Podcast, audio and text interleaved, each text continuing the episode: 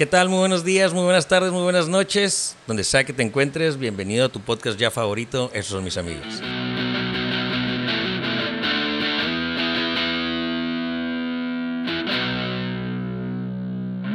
¿Qué tal amigos? ¿Cómo están? Eh, muy buenas tardes para nosotros. Estamos desde Tijuana y el día de hoy estoy grabando con un amigo, mi amigo Frank D.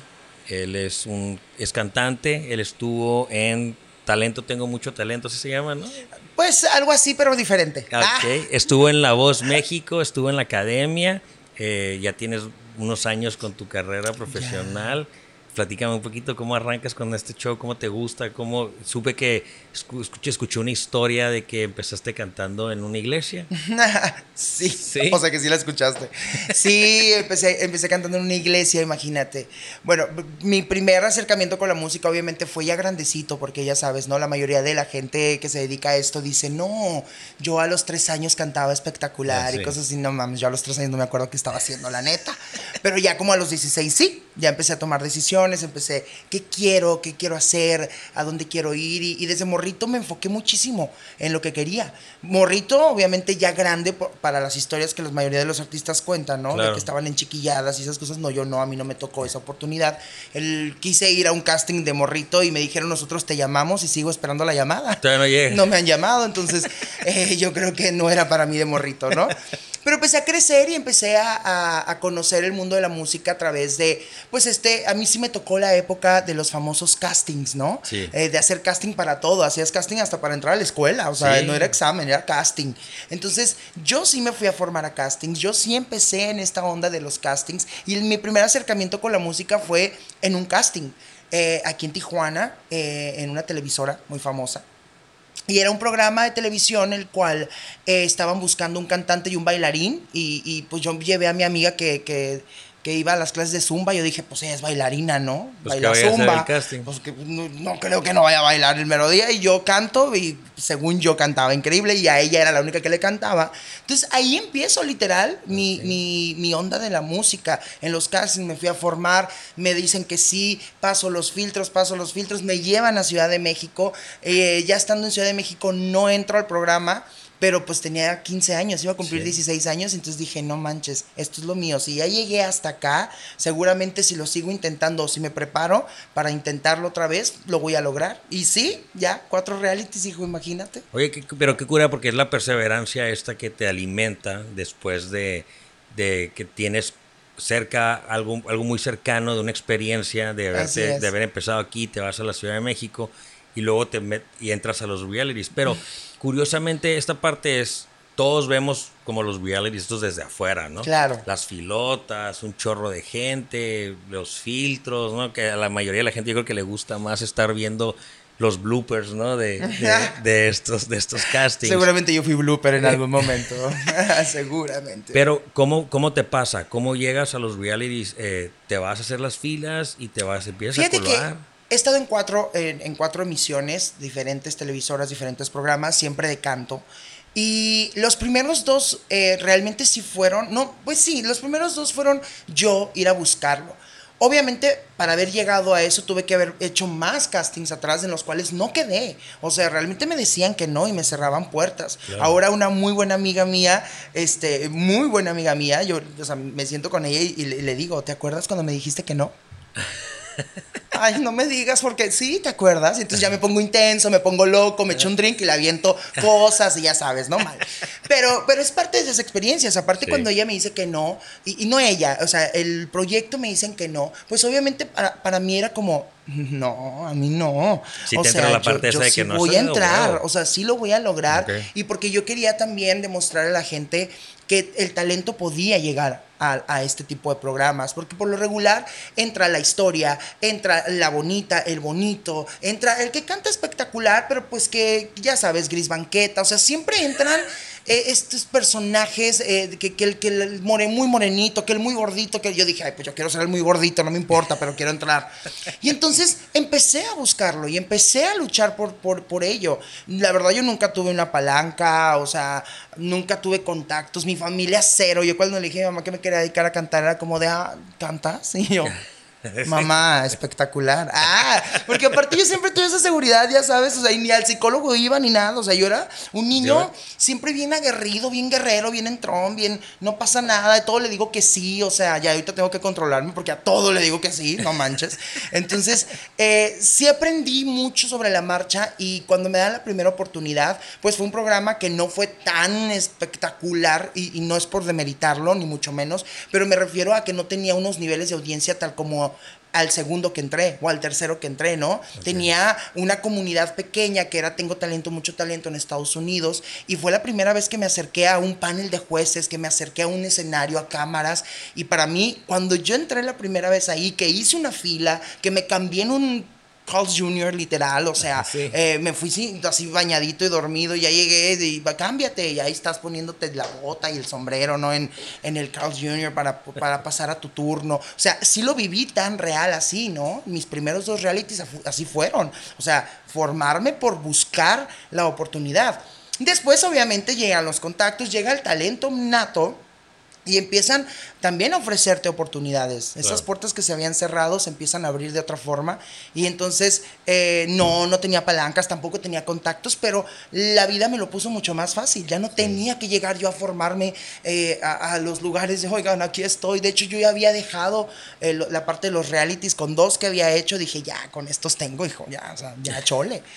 y no, la vida me dio la oportunidad de estar en dos más, que en este caso fue La Voz México y Tengo Talento, mucho talento, otra vez pero un remake de acá que hicieron como, como medio VIP con artistas que ya habían pasado por el programa y que ya habían dejado ahí legado. Entonces me, me invitan y es así como formo mi, mi, mi cartelera, ¿no? O mi, mi currículum de cuatro proyectos en los cuales estuve. ¿Y cómo funciona el tema este del casting? Porque fíjate que veníamos platicando ahorita que veníamos en la carretera y todos como que ves la historia, ¿no? Que te platican en los castings y que está la gente, digo, haciendo la fila y que te entrevistan y que te cuentan la historia, ¿no? Y no sé qué tan real es esa parte, te graban como antes, te graban después, o sea, como que ya te fue bien y se regresan. Mira, yo creo que los castings siempre son, depende de cómo llegues tú a demostrar algo. Lo que sea que tengas que demostrar depende de ti, de tu actitud, de tu forma de ser, de tu forma de pensar. Y muchas veces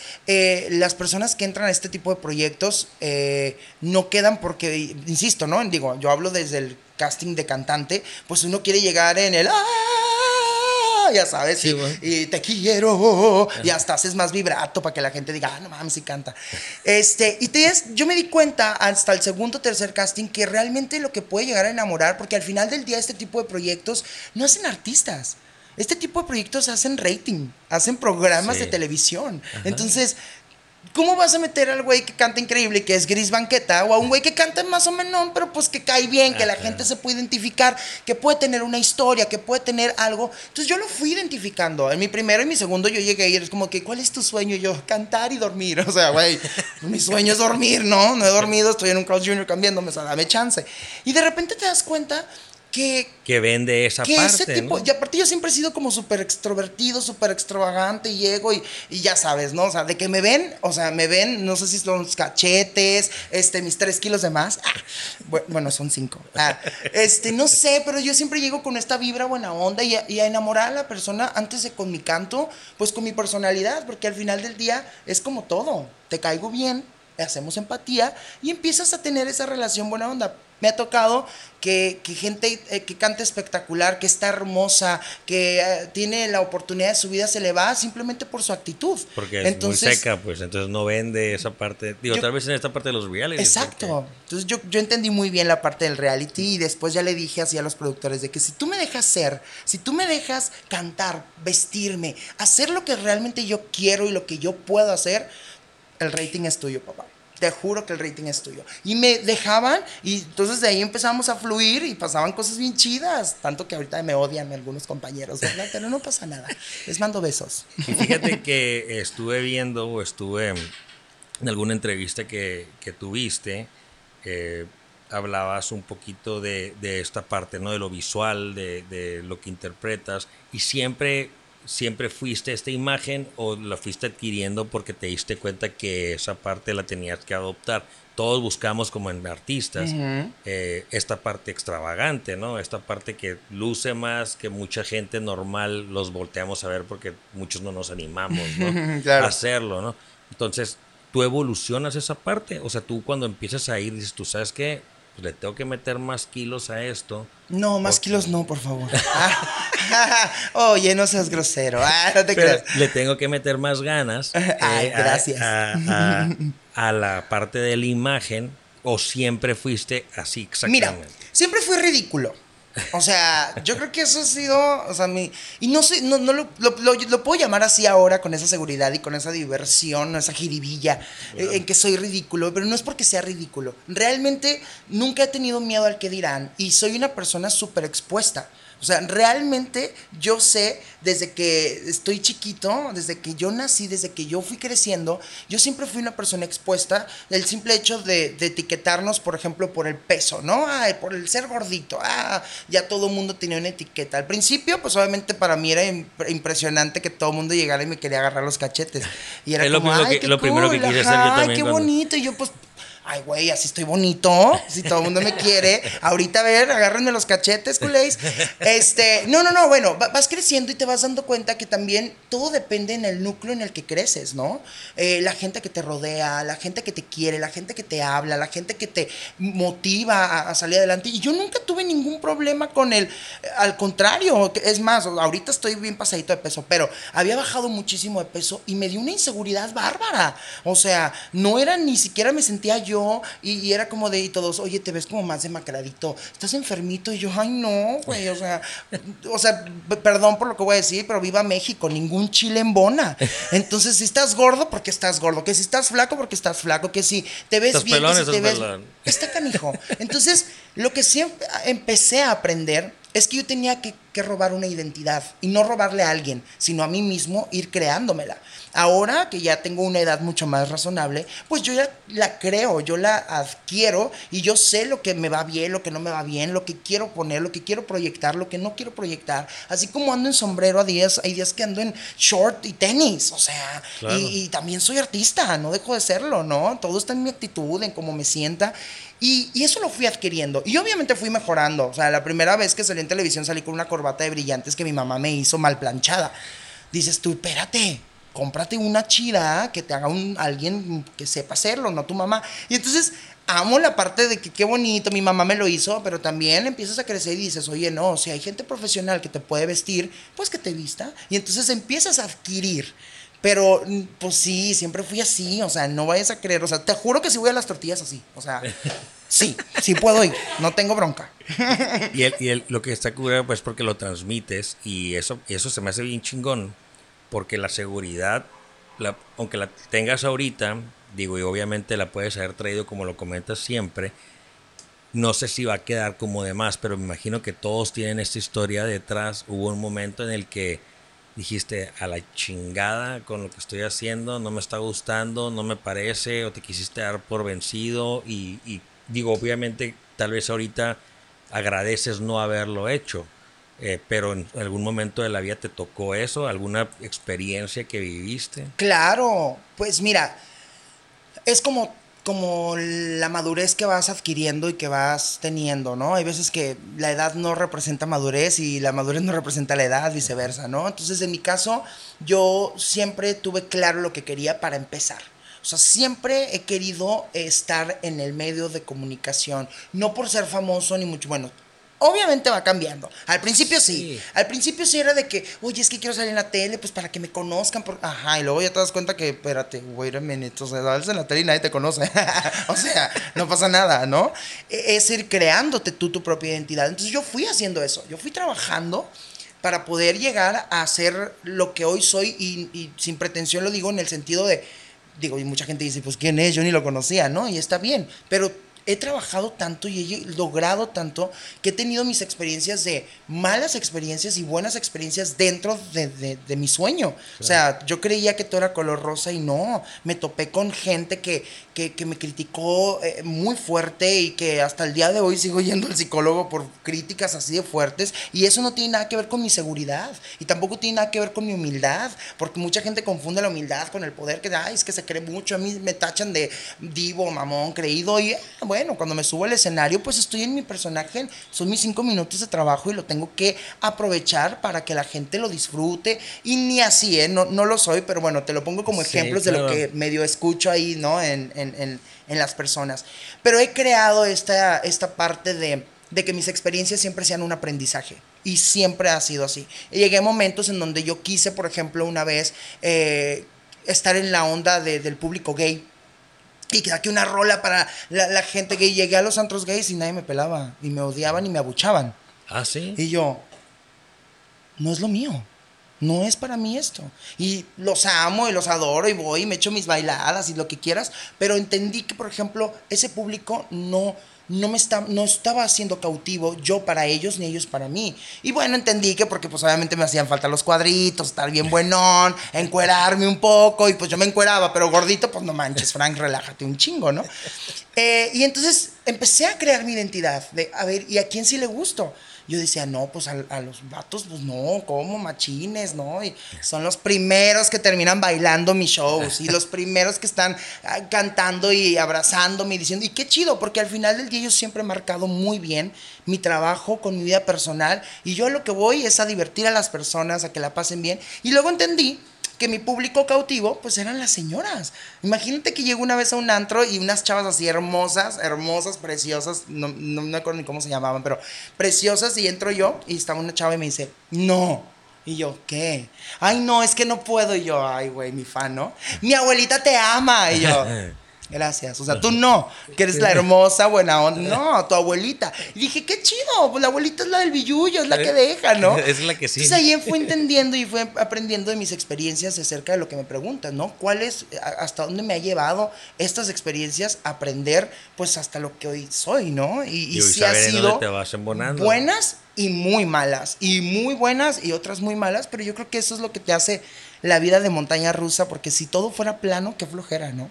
Y si te vas, te vas como identificando y encontrando como que esta imagen, digo, que es la que proyectas y es la que te gusta y donde sientes cómodo, porque digo, es como que tu forma de ser, pero cómo transmites esa parte a tu música, o sea, porque sé que haces como que estas mezclas de música y, y juntas mariachi y luego, ¿sabes? O sea, esa parte, cómo cómo te arriesgas a hacer eso que te gusta, que es igual hablar del tema de, de, vender tu, tu cómo te sientes, porque digo, lo que, estoy, lo que a mí me transmite es tu forma de, expresarte eh, eh, como te vistes, es exactamente la misma energía que sueltas como persona, ¿no? O sea, puedes estar como que eso es súper serio y ser un payaso y no cuadra una cosa con la otra, pero ser una persona que, oye, llamo la atención y te tengo seguridad y todo en la música, cómo te arriesgas esa parte de buscar como esa identidad que obviamente sí es muy particular también tuya y tratar de embonarla en tu personalidad. Pues yo creo que con una palabra que se llama congruencia, ¿no? Tienes que ser congruente como lo dices tú con lo que eres, con lo que transmites, con lo que cantas, con lo que vistes. O sea, mejor no lo pudiste describir. O sea, no puedo venir a, a cantarte, por ejemplo, yo, yo te lo voy a poner con un ejemplo prefiero que mis canciones no tengan un sexo. Porque si hablo de ella, no me la creen. Y si hablo de él, dicen, ah, ¿cómo? Y si, entonces, ya ahorita como estamos inclusivos, pues de ella. Ah, ah Entonces, no sé, o sea, yo soy de esos güeyes que, que creo que tengo que ser congruente con lo que digo, con lo que pienso, como visto, como hablo, como soy y con mis acciones. Entonces, eso sí lo he venido manejando creo que muy bien, porque desde muy chavito sabía que quería. Obviamente me he encontrado en el camino con lo que me gusta, con lo que no me gusta. He hecho cosas que tampoco, me he puesto cosas que tampoco me siento cómodo, pero pues que al final, ya sabes, la moda, ¿no? No, pues es que está de moda, hazlo. Ah, lo haces. Pero también dices, oye, a veces las modas no son para todos. Entonces, he aprendido a tener o tratar de tener una identidad muy propia No, yo sé que no soy el único que usa sombreros. O sea, y a lo mejor hay 1500 artistas antes que yo que usaron sombreros y que los usan. Pero bueno, yo trato de darle un estilo diferente, ¿no? A lo mejor nadie los usa con botas vaqueras. O a lo mejor nadie se pone un, un, corbatín, ¿no? Con un torito. O a lo mejor nadie se pone anillos. O nadie se pinta las uñas. No sé. Y no se trata nada más de lo que se ve por fuera, ¿no? Sino de cómo lo proyecto por dentro. De qué quiero, cómo me quiero sentir. Hay días que me siento increíble, súper cool. Y hay días que digo, ay, ya échale ganas a la dieta, hijo. o sea, sí, sí depende mucho de cómo me sienta, de cómo estoy. Pero por lo regular siempre trato de ser diferente y lo que sí sé es que ya estoy encontrando mi camino. Yo no hacía mezclas de mariachi con pop. Yo cantaba pop porque a la gente le gustaba el pop. No es cierto. Sí hay que innovar, hay que crecer. Y así fui trabajando hasta encontrarme. Creo que ahorita ya encontré mi estilo musical, por ejemplo. Esta onda de la mezcla de mariachi con pop me ha funcionado muchísimo y la gente me lo ha agradecido muchísimo. Porque pues yo quería cantarles, mi amor, te amo. No, tu madre canta cosas de tequila, te odio, vete a la fregada, Paquita, la del barrio un vato, pues. Algo así. Que qué cura que sacas eso, porque... Eh, Digo, hablando de lo, de, lo que te ha tocado a ti vivir y de lo que me ha tocado ver que platicas, tocas un tema de esos, ¿no? Entonces, en algún momento hablaste de, de, hablar de, estas, de esta música, de, desamor, del quiebre, pero de, otra, de otro giro, no triste, sino de fiesta, ¿no? O sea, cómo lo hago que lo bailes, el desamor, ¿no? Exacto. O sea, por el momento el desamor es, me cortó la vena, ¿no? Lo me lo tomo con una botellita de tequila, ¿no? Mientras tiro el río de lágrimas aquí al sabor de lo que sea ella o él. Y tú no, tú buscaste esta parte de decir, ¿sabes que No, al contrario, la que te subas, lo bailes, triste pero que lo ah, bailes. O que se te olvide en algún momento, ¿no? Ya con el tequila encima. pero de todas maneras, la letra es como que le cantas igual, pero como con un ánimo diferente. No, y te digo algo, si duele cuando las cantas. De repente yo digo, ay, ¿por qué estoy cantando esto? O sea, no estás pasando por ese momento cual ya escribiste la canción. Y de repente digo, ¿por qué? ¿Por qué me sigue doliendo? O sea, la canto y sí me duele. Y sí tengo ganas de un tequila. Y sí se, se me prende el cerro, la neta. De repente con algunas rolas. Hay algunas que también eh, tienen por tener, que por, por cantar y a veces no estás pasando por esas situaciones, pero yo creo que eso es parte de la magia del intérprete, ¿no? Es parte de la magia de la música. Yo creo que no soy el único que te puede decir que si no sientes nada, no lo transmites y la gente igual se, se ve y se siente, ¿no? Por lo regular yo siempre trato de tener shows donde cada canción, desde que la que empieza, la que sigue, la que sigue, la que sigue, hasta la del final, sea un... Tengo una línea, o sea, línea y que sea una historia para que la gente diga, ay, este güey, ¿por qué de repente puede estar tan enojado con la vida y tan feliz con la vida y tan triste y tan alcohólico y tan, o sea, en una hora y media de show? Y eso yo creo que es por conforme fui aprendiendo a hacer shows, conforme fui aprendiendo a, a seleccionar los temas, de qué quería hablar, por qué quiero hablar de eso, por qué quiero que se identifiquen conmigo de esa forma. Y eso sí, creo que hasta el día de hoy lo hemos logrado gracias a, todo lo que he pasado a través de toda esta travesía de años musicales. Sí, claro. En los realities. Oye, fíjate que el tema este de la música y tú compones todas sus canciones, te ayudan, quién te ha ayudado. Esa parte está chila porque sé que tienes a alguien importante que te, que te apoyó, ¿no? Cuando estuviste en los realities. Platícame esa historia, cómo se te acercan, cómo te echan la mano, cómo le apuestan contigo. Claro. ¿De dónde sacas la inspiración esa y a quién le compras la canción? O sea, ¿cómo, cómo lo decides? Bueno, obviamente al principio yo no inicié escribiendo mis canciones. Yo realmente era intérprete y siempre covers.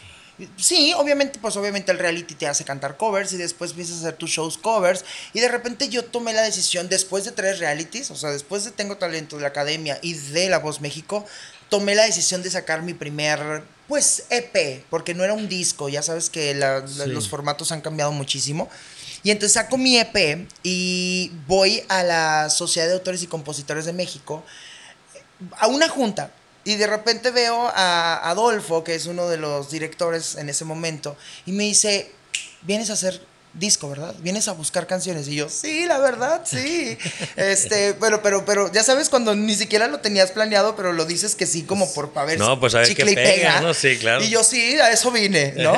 no, pues te tengo al mejor productor, te tengo a los mejores compositores y que no sé qué. Entonces empieza a, ahí a, a, trabajar conmigo. Y obviamente yo, yo algo que agradezco a la vida es a la gente que me ha puesto en el camino para lograr mis sueños, para entender mis sueños y para para que sea una aventura con mucho saborcito. Entonces, e, este vato me presenta eh, en paz descanse a, Axel Dupeirón, que él fue el productor de mi primer disco, que se llama Número Uno, y llega y me dice, te va a encantar, él tiene el sonido gay que tú necesitas. Y yo, ¿cómo, ¿por qué quieres que yo tenga un sonido gay? Pero está bien, mana, vamos a hacerlo, ¿no? No, no, no. Yo dije, no, bueno, vamos a ver qué, qué onda, qué propone, ¿no? Pues me encantó su propuesta porque eso sí, tenía un sello muy único, él.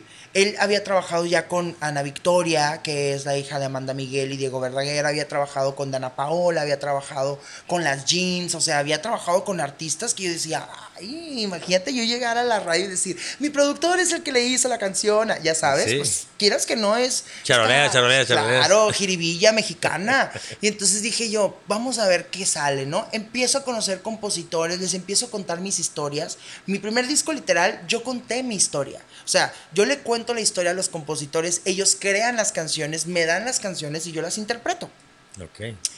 Fue un disco el cual, obviamente, yo creo que eh, ya, ninguna de las canciones han sido el boom ni han sonado a nivel nacional, no todas, hay una que otra que me ha dado buenos resultados, pero yo lo hacía para, para, para, pues, para sentirte artista. Para que el día de mañana que tú dijeras que eras artista, pues que te dijeran, y tu disco, pues sí lo tengo, güey. Porque acuérdate que los sueños los haces pagándolos también. Sí, o sí, sea, sí.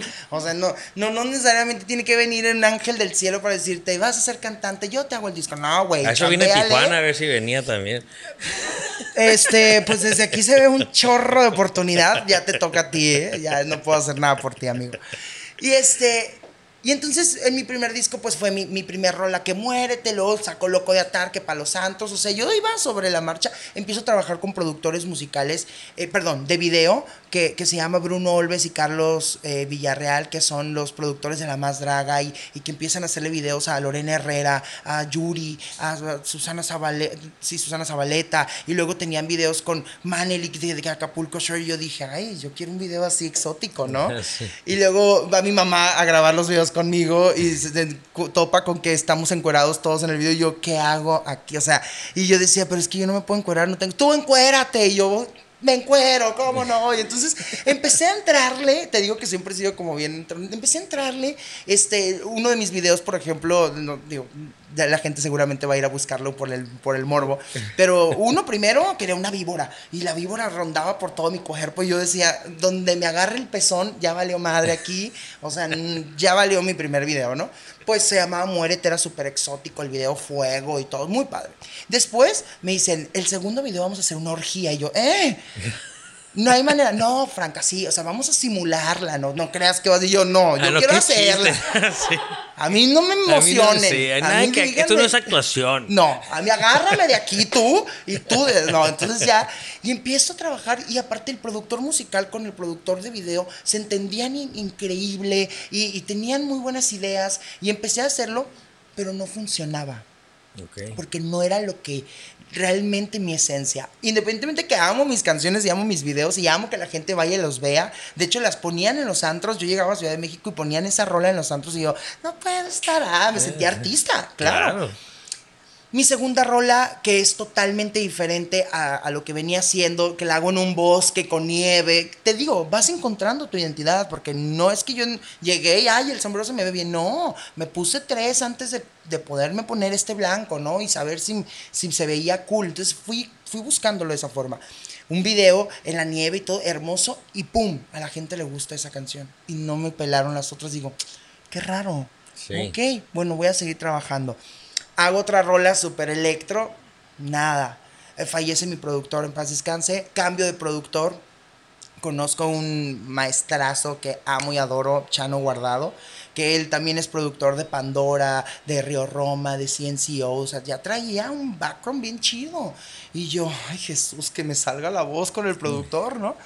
Llego y le digo, es que yo quiero este, hacer algo así como entre Juan Gabriel, Adele, Sound Smith, Luis Miguel, José José, Yuri, o sea, y el vato así, güey, no sabes ni qué quieres. No, yo sí, sí sé que quiero. Aparte, yo amo el mariachi. Ah, ¿Amas el mariachi? Yo sí, el mariachi y yo somos uno mismo, pero pues no puedo vestirme de mariachi, no me queda ni el traje, güey. O sea, ¿qué hacemos? Y el vato, vente, vamos a componer una rola. Vi, yo vivía con una compositora que, que, se llama Janet Sandoval, Juan Carlos Muñiz, que son compositores, que sus canciones me encantaban. Y les digo, güey, ¿quieren ir a, a componer conmigo una rola? Sí, ese fue mi segundo proyecto, ¿no? Después de dos años que no había hecho música yo, que me había dedicado a trabajar totalmente. A hacer show. A hacer puro show, sí. Ok. Y había estado en proyecto, imagínate, estuve en uno de Queen y luego en uno de David Foster. Y, o sea, y yo no había hecho música. Llego, abrimos el estudio a las 10 de la mañana, a las 12 del día ya estábamos fuera con una rola que se llamaba La Última Gota. Sí. Y habíamos escrito, un, la verdad, ha sido mi único hitcito o sea, el que la gente de verdad me canta cuando yo me presento en un show. Le gusta y, encontré y dije, aquí es. Esto es. Vamos sobre esto. Entonces ahí encontré mi identidad. Que fue hace. Que fue hace un año, y medio. antes de pandemia, ¿no? Antes de pandemia, en enero justo. Porque grabas tu, grabas el video en pandemia, ¿no? No, ese todavía no era en pandemia. O sea, lo grabé literal en enero. Y la pandemia vino en marzo, ¿no? A partir de ahí empiezo a encontrar una identidad, a partir de ahí empiezo a escribir mis propias canciones yo. Que estás hablando que ya habían pasado como... Ya había pasado años, seis años, de, de, que yo no había escrito nada, de que todo me escribían, de que yo nada más me subía a cantar. Y después de cinco, seis, seis años, a ser exactos, tomo la decisión de escribir mis propias canciones, mi propia historia, y a partir de ahí empiezo a escribir mis canciones. No soy Espinosa Paz, no, no soy Shakespeare, tampoco tengo poemas de canciones, pero sí, lo que sí sé es que es muy genuino, muy mío. Y me gusta que la gente escuche mi historia y se identifique con mis historias. Entonces, ahora sí te puedo decir que de 2020 para acá, todo lo que he sacado es de mi autoría, obviamente con compositores invitados, coautores, pero que sí te por lo regular. Como para pulirlo. Llego yo con la idea de qué crees, me pusieron el cuerno, mm, vámonos, canción nueva. ¿qué crees? Me dieron mal el número, vámonos, canción nueva. Entonces, eh, lo agarré de otra forma, ¿no? Lo tomé de otra forma más divertida, pero ya estoy componiendo mis propias canciones. Que es como de la, ¿tú crees que es como que la parte en la que fulmina esta, este sentido de si sabes que a este es lo que quería llegar. más o menos es lo que andaba buscando entre digo, seis años es un friego de Pues tuvieron que pasar cuatro realities, tuvieron que pasar, eh, pues prácticamente desde mis 16 años que entré a mi primer reality hasta ahora que tengo 30, pues pasaron 14, 14 años. 14 años. Para poder encontrar mi, mi, mi, sello y obviamente todavía falta un chorro y todavía creo que no he logrado nada. Y a pesar de que he logrado creo que un chorro, siempre quieres más, ¿no? Y entonces en ese proceso estoy ahora, de qué sigue, qué quiero y a dónde voy. Fíjate que antes de que me contestes esa pregunta, porque imagino que ya lo debes de traer un poquito pensado, pasa algo muy curioso con este tema del de la pandemia y, y, salió un tema que muchos artistas, muchos, eh, muchos cantantes, están encontrando mucho auge en estas fechas porque muchos de los grandototes o de los artistas muy conocidos eh, eh, dejaron de, hacer contenido, dejaron de sacar canciones nuevas por un año, dejaron de moverle mucho y muchas personas que están haciendo ya como tú, tal vez ahorita ya definirte en algo que ya es tuyo y sacarlo ahorita, la gente que está por fuera está ansiosa de recibir cosas nuevas. Entonces, ¿cómo aprovechas ahorita que empezaste con esto? Y cómo te enfocas como para crecerlo, como decir, sabes que voy a aprovechar la tangente y me voy a meter, muchos lo están haciendo, los podcasts crecieron a lo loco, los videos, o sea, crear videos, crear contenido, redes sociales, todo explota. ¿Cómo lo agarras tú ahorita y te quieres como que si sabes que voy a aprovechar esta coyuntura? Pues para empezar con esta mezcla de música, ¿no? De arriesgarme a mezclar el regional mexicano con el pop, que yo sé también que no soy el único, pero me arriesgué a mezclar el mariachi, a mezclar el rap y, y, eso sí, mi identidad, tenerla bien clara. El sombrero, el moño de mariachi, siempre una imagen que vaya elocuente con lo que estoy haciendo. Entonces, creo que yo, yo me fui más por la cuestión ancla de imagen, que la ancla de imagen para mí es recuérdalo.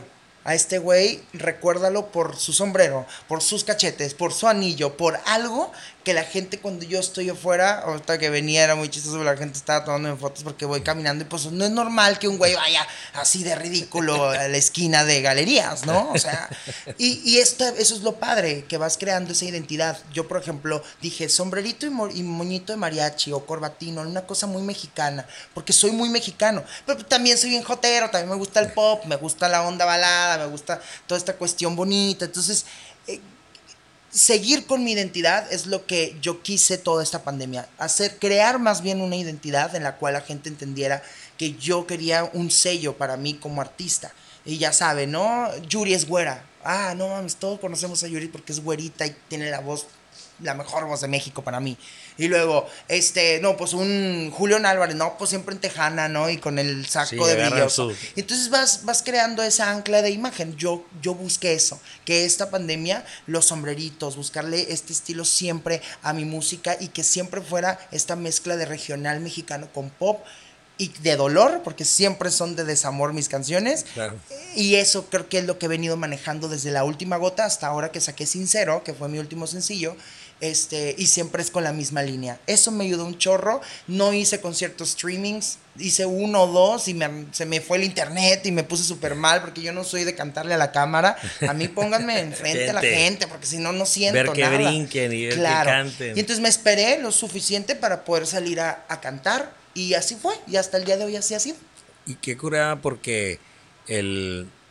Ahorita platicabas de hasta dónde ya llegaste y, aunque no lo creas y no lo estás sintiendo, porque es como me gusta que se desarrollen los episodios, le dejas mucho a la gente, ¿no? O sea, la parte esta de tener siempre bien presente lo que, lo que quieres, lo que eres, eh, demostrar que siempre este autoestima alto, de no dejarte llevar por, por lo que tal vez otras personas también piensen, eh, de, darle buscando, pero eh, curiosamente es el éxito es hasta donde has llegado ahorita.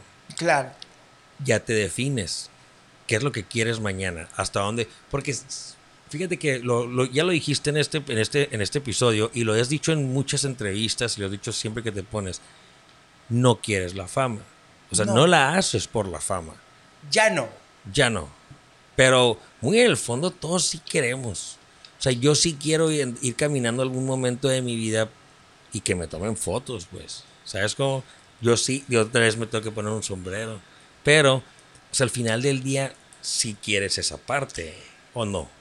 No. ¿Sabes qué quiero? Porque creo que si hay una diferencia, o bueno, más bien te lo voy a preguntar yo a ti. Ay, cambiamos, ¿no? A ver, ¿tú qué piensas? No. ¿Tú cómo la ves? No, no, o sea, va, va de esta parte. No quiero fama porque yo creo que la fama viene Sola. sí, no sola, porque no viene sola. o bueno, acompañada. hazte viral en, un Oxxo, güey, o sea. Sí. ¿No? O hazte viral porque hiciste, ah, te caíste en un río y entonces, ya, güey, o sea. Ya. ¿Ya sabes? O sea, esas cosas te hacen famoso. Sí, claro. Y son mediáticos momentáneos, porque al final día viene alguien que hace otra cosa y ya es famoso por algo. Entonces, Se cae en un lugar más alto. Exacto. Entonces, yo, yo lo que te puedo responder a esa pregunta es lo siguiente. No quiero fama pero sí quiero, sí busco y casi casi exijo, y no es que lo exija mala onda de que le exijo, no, sino me gustaría tener reconocimiento. Sí, claro. Fama no, porque la fama es efímera, yo sé que la fama se va, pero el reconocimiento no y quiero un reconocimiento no como, ay, es el mejor.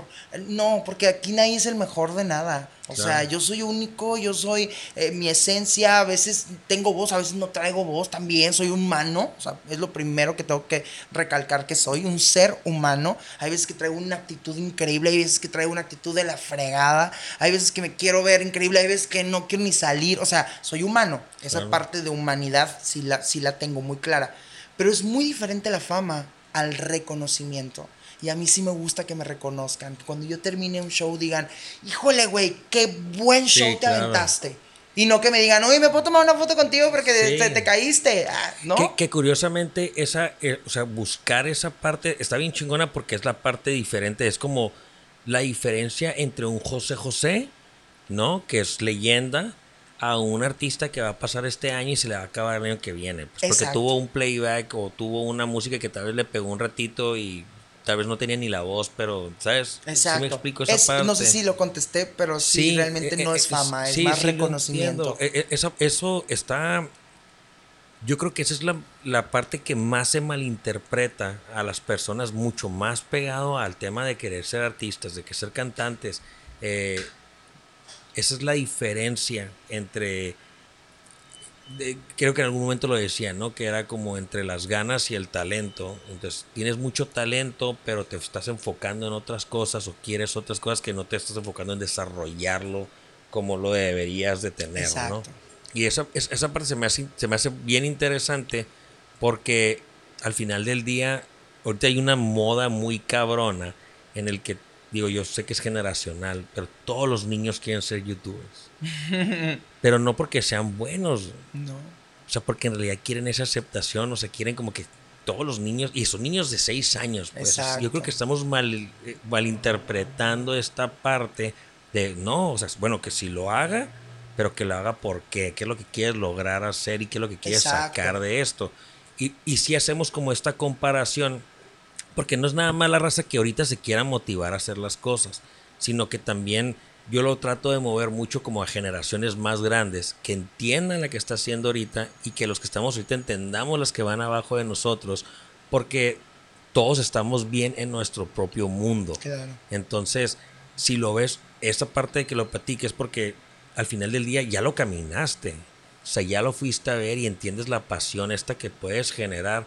Y digo, yo desde mi punto de vista, tal vez detrás de un micrófono donde más gente me escucha que lo que me ven, eh, yo en el fondo es como que digo, yo lo que trato de hacer es como que llevar este mensaje.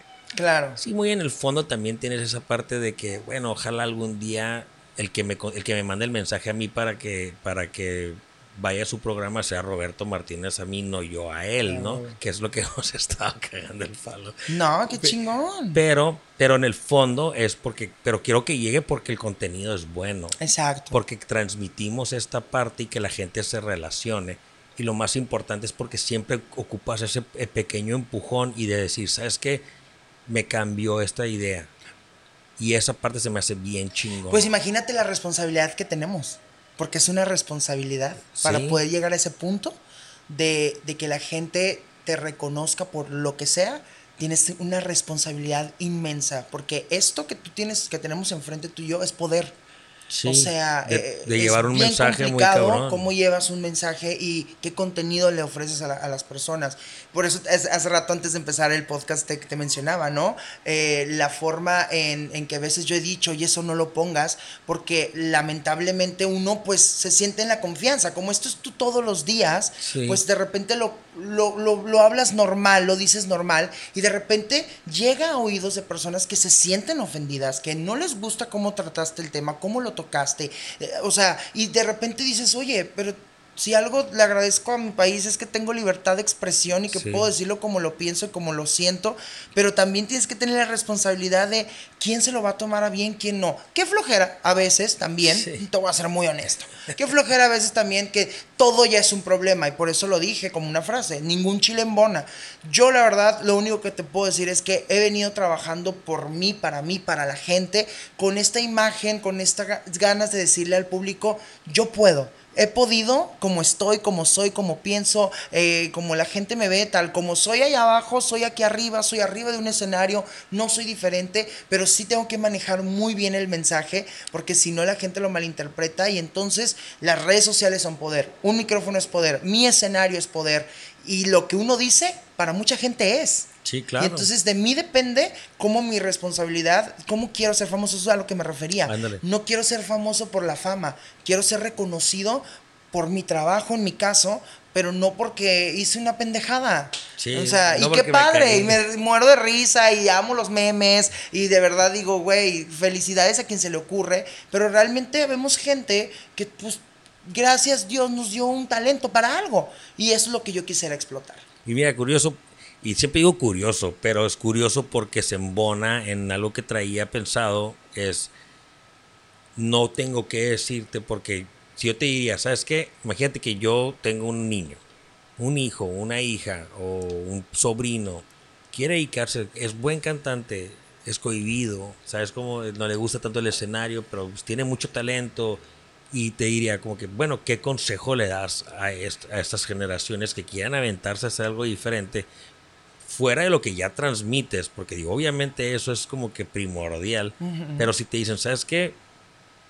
¿Qué consejo le das a este, a este niño, a este joven, a esta persona que está buscando como que hacer algo muy parecido a lo tuyo o en general algo súper abierto que tenga que ver con este contacto con muchas personas y, y que muchas veces nos cohibimos o no lo hacemos por el siempre es el que van a decir de mí. y está ahí, cabrón, porque al final del día siempre hay como que, digo, me, voy a recapitular con esto, es, siempre hay como que una figura, una mamá, un papá, un tío, un primo, alguien que siempre como que empuja, ¿no? Y si alguien no tiene esa figura, lo buscas en otros lados, lo buscas aquí, lo buscas en un lugar, un espacio como de este tipo. Claro, ¿no? O de perdida que digan, ¿sabes qué? Pues siente lo mismo que yo, vivió lo mismo que yo, o de cierta manera ya llegó y me puede decir, y busco esta parte bien terrenal de que sabes que no es el coach de vida de consíguete a tu compa que tenga un terreno y que tenga otro que tenga 7 millones de dólares y hace un edificio y este millonario, pues no, no esta parte que está súper exagerada, sino la súper terrenal de decirte, mira, la neta, aquí es donde la vas a cagar. Claro. Y aquí es donde te vas a topar y es donde tienes que hacerte fuerte y es en tu experiencia cuál es como que ese consejo que dices que aquí es donde te va a llevar la fregada y ahí es donde tienes que hacerte chingón. Bueno, primero que nada, yo creo que el, base mi experiencia, porque no, no voy a hablar, podría decirte, ay, los sueños es en realidad, trabaja por ellos. Sí, sí, es verdad. Pero yo creo que tienes que tener muy bien definido qué quieres en tu vida. ¿A dónde vas? ¿Qué quieres lograr? Y saber qué puede pasar y que no puede pasar. Claro. Pero que tú, mientras no, no mueras tú en el intento, y no dejes todo por el intento y lo intentes de hacer, créeme que de repente la satisfacción propia de lo que uno hace, de lo que uno logra, es mucho mejor a lo que uno cree que logró y no logró. Sí. Ejemplo, eh, yo siempre quise ser cantante, mi familia me apoyó, mi familia me dijo, ¿vas a ser cantante? Pues el mejor, ¿no? Y no por ser el mejor de competitividad, sino el mejor de hazlo. que tú a hacer, pero hazlo bien. ¿No? Entonces yo fui creciendo tomando mis propias decisiones. De morrito. O sea, desde morrito yo tomo mis decisiones. mi mamá solamente me dice, mm, no me gusta, sí me gusta. Claro. Ya la decisión es, mía.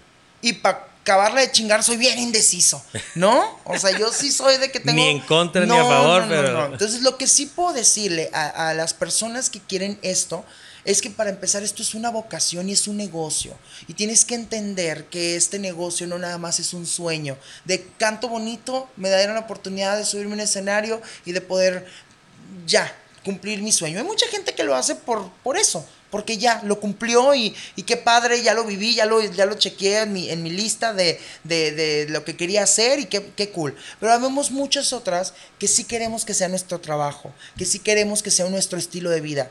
Y lo, la verdad es que es un estilo de vida muy complicado y es un trabajo muy complicado, porque si no estás preparado psicológicamente para vivir todo lo que vas a vivir, el no tener trabajo todos los días, por ejemplo, hay, artistas que tenemos trabajos una vez al mes, dos veces al mes.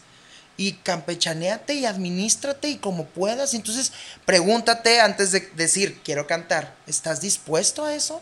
¿Estás dispuesto también a tener, de momento, días sin descansar, sin ver a la familia, sin de viajar, de, de comer literal tacos y coca en el Oxxo porque no hay más, porque realmente estás corriendo o a veces ni comes y parece que sí como, ¿eh? pero a veces que no como. O sea, hay veces que, que, eso me tiene también así, que emocionalmente también no tengo una estabilidad a veces con personas porque no todo el mundo entiende mi ritmo de vida. Hay días que estoy bien ocupado y hay veces que no tengo nada que hacer y entonces, no, pues cuando yo tengo cosas que, o sea, cuando yo no tengo nada que hacer, no, pues es cuando tú quieres, ¿no? Entonces, eso también es bien complicado, la estabilidad emocional, ¿no? El si alguien está dispuesto a pasar la vida contigo con el ritmo de vida que tú tienes, porque la mayoría de las personas vivimos con una monotonía de me levanto a las 7 para llegar a mi casa a las 11 de la noche y al día siguiente continuar con mi vida igual y esperar mi fin de semana para la fiesta. ¿Y qué crees? En mi caso, yo tengo que esperar el fin de semana para trabajar, no entre semana. Entonces, todos estos ejemplos que te pongo es, pregúntate, ¿estoy dispuesto a intercambiar eso, a no tener privacidad. Cuando de repente ya crees que, que, nadie te conoce, puta, alguien sale y te conoció y tú estabas en un mal momento, pedo, tirado en un lugar, o en un lugar de mala muerte, o, o haciendo algo indebido, este, o, o, ahorita que está de moda, lo que, ay, me agarraron en el baño con algo. O sea, ¿estás dispuesto a no tener esa intimidad y que alguien de verdad te exponga y que no estés preparado para los comentarios, por ejemplo, que si te metes a mis videos, la gente me ataca como si no existiera un mañana y yo digo, qué cool, porque tú estás allá escribiendo un mal comentario y yo estoy acá viviendo mi sueño y logrando lo que como yo pueda y como yo quiera y no le pido nada a nadie. Pero entonces, ¿estás dispuesto a no tener intimidad? ¿Estás dispuesto a no comer a tus horas? ¿Estás dispuesto a que tus amigos te digan, mm, me buscas cuando puedes? ¿Estás dispuesto realmente a ese tipo de cosas? Porque si sí, pues vas por buen camino y chingale. Y te vas a topar con gente que no te quiere y van a hablar de ti mal, te van a inventar cosas. Bueno, a mí me han inventado unas cosas bien padres. O sea, por ejemplo, el tener... Que ojalá fueran reales. Que ojalá fueran ciertas. Digo yo, cámbiamela.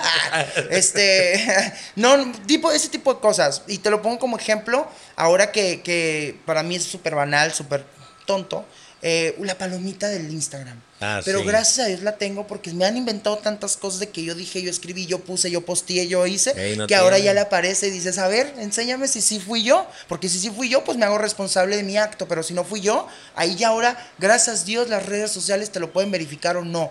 El Photoshop existe, las malas intenciones existen, la gente que tiene el poder de, de transgiversar, si es la palabra transgiversar, eh, la información, o sea, yo ya viví todo esto, yo ya pasé por todo esto que te estoy contando y ahorita pues a mis 30 años estoy en terapia porque no había entendido, porque yo no tuve infancia, por ejemplo, no tuve juventud.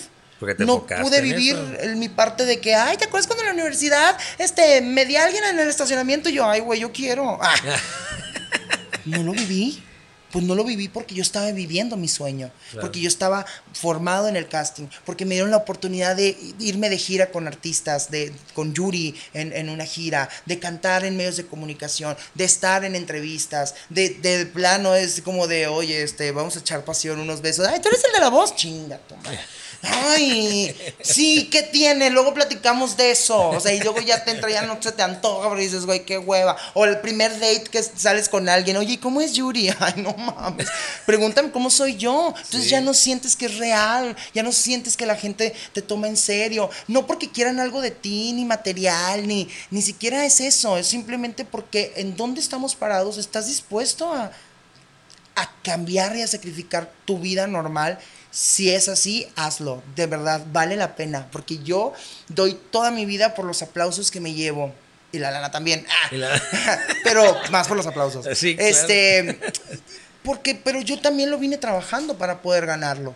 Sí. ¿No? No me lo gané de la noche a la mañana. No es, trabajé de la noche a la mañana. Me, me pasó. ¿Y qué crees? Siento que no he logrado nada a pesar de todo lo que yo he logrado. ¿Por qué? Porque un día me paré afuera del Auditorio Nacional y dije, voy a cantar ahí. Pero no lo pedí bien, o el universo te escucha. Y canté, pero canté como invitado de Yuri. ¡Wow! Claro. Y todo el mundo dice, no mames, pero lo lograste, sí. Pero yo quería cantar solo y hacer un yo solo. Y a lo mejor va a pasar no, no ha pasado aún, por eso te digo, no he logrado todo lo que he querido, pero ¿qué crees? Estoy trabajando poco a poco por ello. Y sé que va a pasar porque te tengo noticias, cuestan dos millones de pesos rentar el auditorio. Un día voy a tenerlos para rentarlo. Así es. Y voy a regalar todos los boletos, no pasa nada. Pero de que lo cumplo, mira, lo voy a cumplir. No sé cómo, cuándo, con quién, ¿verdad? Pero creo que todo está en esa actitud como le vas tomando eh, la vida. Entonces yo creo que ese consejo te puedo decir. Eh, sí, piensa en la tierra, porque al final del día, si luego de repente uno se sube a tabiques, que no. Eh, cálmala, no eres mejor que nadie, no, nadie es mejor que tú. Mantente en el cero siempre para que puedas entender que cuando te sientes más, no eres más. Cuando te sientes menos, no eres menos. Siempre en una línea pues de balance, eh, vamos a ponerle cero, ¿no? Yo lo llamo el más uno, el menos uno y el cero. Yo últimamente o de mucho tiempo para acá estoy en el cero y me mantengo en mi zen y cuando tengo para salir salgo, cuando no, no salgo. Cuando tengo para comer en restaurantes caros, voy como en un restaurante caro. Cuando no, me echo unos tacos. Entonces soy, ya, ya sé entender mi vida ya supe entenderla. Y eso fue gracias a todo lo que he vivido a lo largo de mi carrera. Eso está bien chingón. Y la neta, el, al final de todo el pinche camino es el pinche sacrificio. O sea, y no nomás en la cantada, pero no sé, Dios, aunque los episodios son de diferentes personajes y de diferentes personas y obviamente diferentes puntos de vista, eh, todos te van a meter esta parte, ¿no? O sea, en realidad sí hay un sacrificio detrás, pero que conlleva lo que traigo, ¿no? O sea, lo que tú crees que tal vez es la vida, es mi vida acá, no estoy sacrificando nada, nada más no, no lo estoy viviendo como tú. que esa es la diferencia. ¿Cómo pedía la vida crecer? O sea, de que, ay, ya quiero tener 30. A la madre, no hay manera. Ahorita quiero tener 8 años y que me resuelvan la vida y me limpien la cola porque no mames. O sea, qué, complicado es crecer y O me regreso o me adelantas a los 70 cuando ya. Pero que me limpien la pero, cola. O sea, el chiste es que me la agarren. no, no, ya, tranquilos, perdón. Una disculpa, mamá. si lo escuchas. Frank, eh, para empezar a pulirlo todo, porque ahorita voy a hacer un cierre contigo. ¿A dónde vas? O sea, ¿qué, ¿qué sigue ahorita para Frank D? ¿Qué es lo que traes como en puerta? ¿Cuáles son tus planes? ¿Te regresas a la Ciudad de México? ¿Le vas a buscar aquí en Tijuana? ¿Qué onda? A ver, platícame qué show, porque esto está padre porque yo siempre quiero que todos vuelvan y quiero que después regreses con lo que vas a cerrarme ahorita. Pues. Ok, ya, ya te voy a cobrar. Ah, no creas. Oye, pues ¿qué viene? Mira, te voy a ser muy honesto, no sé qué viene no sé qué viene y te voy a decir por qué no sé qué viene. Claro, tengo muchos planes, tengo muchas ganas de hacer cosas, tengo muchos, mucha música por sacar, tengo duetos con artistas que estoy feliz de que vienen. Pero ¿para qué lo planeo y para qué te digo ya pronto tengo esto y pronto voy a hacer esto? Si luego viene una pandemia y te arruina en 15 días todos los planes que tenías y ¿qué pasa? Quedas, ¿no? Ahora como muy famoso meme el quedé pues quedas. Entonces, lo único que te puedo decir es que ahorita en este punto de mi vida estoy súper feliz fluyendo. Fluyendo con lo que me está pasando momentáneamente. Tengo un proyecto espectacular que para mí eh, nunca hubiera imaginado que me hubieran hablado por un proyecto así, el cual ahorita acabo de firmar un contrato y ya lo puedo decir, ¿no? Ya firmé un contrato para hacer algo en televisión, qué chido, pero me está pasando y es a mi corto plazo no es a mi largo plazo. Entonces, no tengo planes a largo plazo. Estás dejando que las cosas fluyan. ¿Para qué? No, hijo. Y te podría decir, no, güey. O sea, tengo 10 canciones grabadas. Sí, tengo un chorro de canciones grabadas que le quiero hacer video y que quiero sacarlas. Pero tú sabes lo que es sacar una canción y la promoción y que el video esté espectacular, el vestuario y que si engordaste más y que si no bajaste. Entonces, también, por ejemplo, ahorita estoy en esa parte de, ok, no te has enfocado en ti, pues enfócate un poquito en ti, porque te estabas bien enfocado en ti, de repente vino la pandemia y dijiste, ay, estás más rico los chocorroles, ¿no? Y siempre he tenido esta imagen, yo sé, pero pues también me mamé y entonces ahorita estoy trabajando en mí poquito a poco pero en mí. No estoy planeando nada a largo plazo, todo lo estoy haciendo a corto plazo, no estoy eh, metiéndome en planes que no me corresponden, estoy haciendo planes que me corresponden, que puedo palpar, que puedo hacer, eh, porque qué flojera planear y decirte, no, tengo un chorro de videos, música, proyectos, y no voy a hacer ni madres, no. Yo ahorita tengo conciertos en puerta, septiembre estoy full, septiembre ni me hablen porque no tengo nada, no tengo nada que ofrecer. Este, estoy lleno todo septiembre hasta casi principios de octubre. Este, la mitad de octubre en adelante, pues te digo, lo estoy viviendo como me va resultando la vida. Tengo un calendario en mi cuarto y te lo prometo que lo estoy llenando casi tres días antes o una semana antes porque no me gusta planear, porque imagínate si hoy hubiéramos tenido la grabación y en hace 15 días o 7 días salí positivo a COVID, no hubiera venido. Entonces, estoy viviendo el momento, estoy fluyendo. Este, ahorita ya estoy un poquito más enfocado en mí, en mi vida. Lo que no viví, no es que lo vaya a vivir, no me voy a acostar con nadie en un estacionamiento de la universidad, tranquilo. Pero sí, este, sí se puede, sí, claro. Este, pero, pero quiero vivirlo de otra forma, ¿no? Por ejemplo, salir con personas, porque no había salido en estos, sí, claro, pero no en el sentido que yo quería. Estoy buscando más eh, formalidad en mi vida, estoy buscando más estabilidad en mi vida. Eh, aunque sean estos primeros 15 días, por ejemplo, me tomé la decisión de no tomar alcohol en 15 días, vamos por partes, o sea, dame chance, o sea, vamos por 15 días y si lo logro y si quiero más, pues me aviento más días, si no, pues ya me echo unos drinks en 15 días, o sea, a lo que voy es que estoy haciendo cosas en cortito plazo, en cortito tiempo, porque la vida ahorita ya es muy inesperada. Entonces, lo que sí viene es música nueva, vienen conciertos, la gente que, quiera ir a conciertos míos ahora por ahora es Tijuana, eh, Rosarito, perdón, ya se fue, no, no, no se ha ido, ya se fue.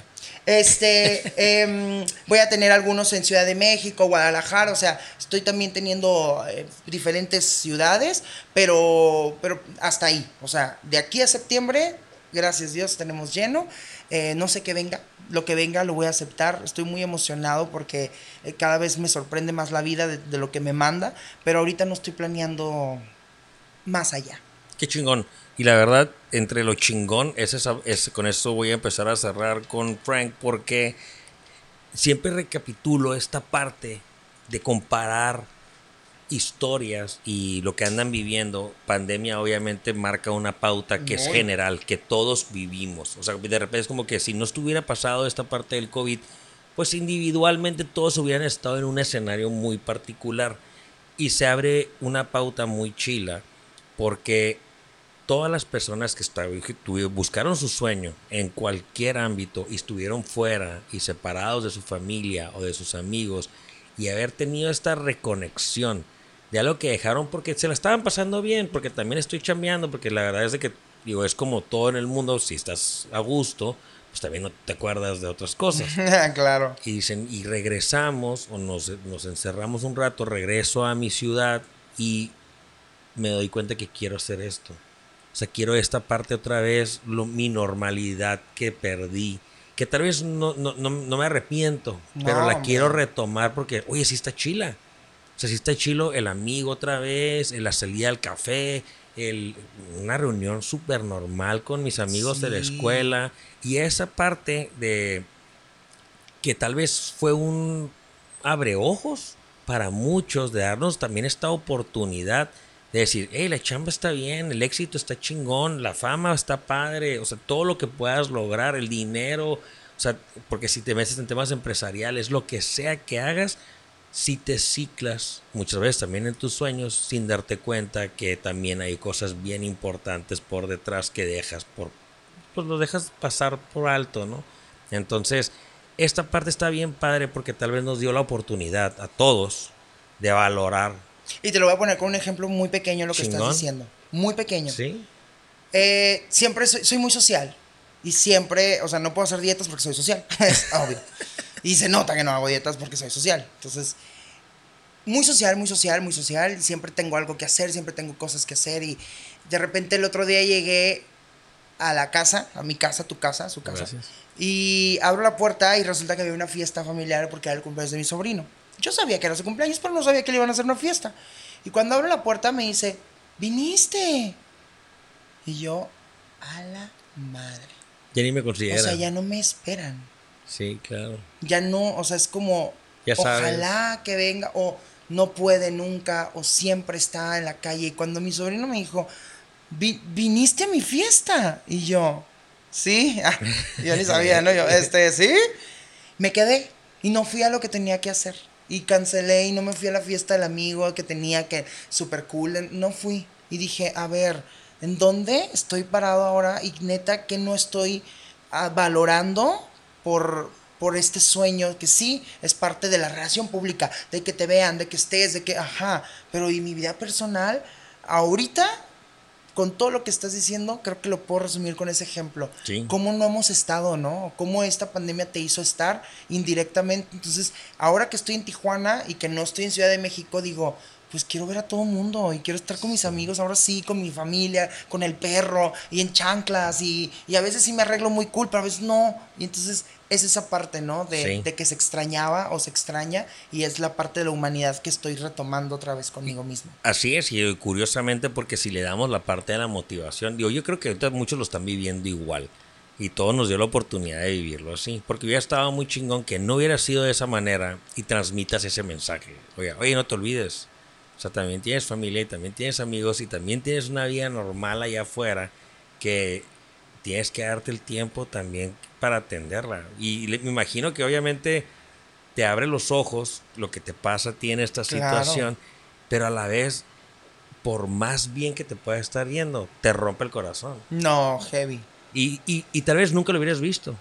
Nunca lo hubieras vivido porque nunca eh, ibas tan rápido que nunca te detuviste a ver qué estaba pasando atrás de ti, ¿no? Y esa parte entre que busques y logres y pelees y le piques piedra para lograr lo que quieres, siempre acuérdate que es lo mismo que platicamos aquí. Hay tema terrenal. O sea, hay cosas abajo, hay cosas importantes, hay cosas chilas también, en lo que también nosotros vivimos, que somos los más normales y que andamos en nuestros día a día, ¿no? Entonces, la verdad, Frank, primero antes que nada te agradezco, Gracias Diego, por aceptar la invitación. Eh, digo, fuera de, todo, te deseo todo el éxito del mundo. Muchas la gracias. verdad, eh, se me hace muy chingón lo que estás haciendo. Eh, me gusta esa parte del quiero ser la paquita de la del barrio. en vato, ¿no? Bueno, ni tanto. Ah, a veces sí, no. Pero en realidad es, se me hace muy fregón el movimiento que estás haciendo y te deseo todo el éxito del mundo. Muchas gracias. Digo, en realidad, espero no me cobres y me aceptes la invitación. No, para nada, nomás acepta que los tacos de Tijuana están más buenos que los de Mexicali. Fíjate que hoy cerré con el gringo en México esta, esta entrevista y yo ¿Quieres que te.? Voy a repetirlo. Estoy. Estamos peleando ya, es broma. Gente de Chicali, los amo. No hay más buenos, somos diferentes. Ay, cálmate, Frank D. en realidad es la ollita. Esa es la diferencia. Ah. Es como los popotes de las hamburguesas, por ejemplo. Yo juro que la del McDonald's es más buena que la de Carl Jr., ¿no? Pero es que el popote siempre saca más líquido el del McDonald's, entonces por eso me gusta más, nada más, pero es, lo mismo. Razón, la, ya sé, nomás quería pelear, hombre. Al final llegamos a eso. Es que en realidad nos gusta estar peleando. Es que nos encanta. si no se acaba el chiste. Como mis amigos de Ensenada que se enojan conmigo porque les digo, ay, pues tres calles, pues tú, tú, tú es puro cerro. ¿Pero qué creen? Somos de Baja California, somos lo mismo, papá. Entonces es. parte de esto. Estoy jugando, ¿eh? No se ofendan, hombre, los tacos también buenos en Mexicali. No, en realidad nos encanta estar peleando y si no, pues pierde sentido el juego. Entonces hay que seguir peleando por cosas sanas como esas. Ah, huevo. Los tacos de Mexicali son más buenos. Ah, Frank. Frank, muchas gracias por estar aquí. Gracias a ti, vato. Muchas Todo lo mejor. Y a ti que nos escuchaste hasta el final, ya sabes que tú eres mi fan number one. Yo soy tu fan number one. Nos vemos hasta la próxima. Estos son mis amigos. Qué hueva. Me oyeron todo.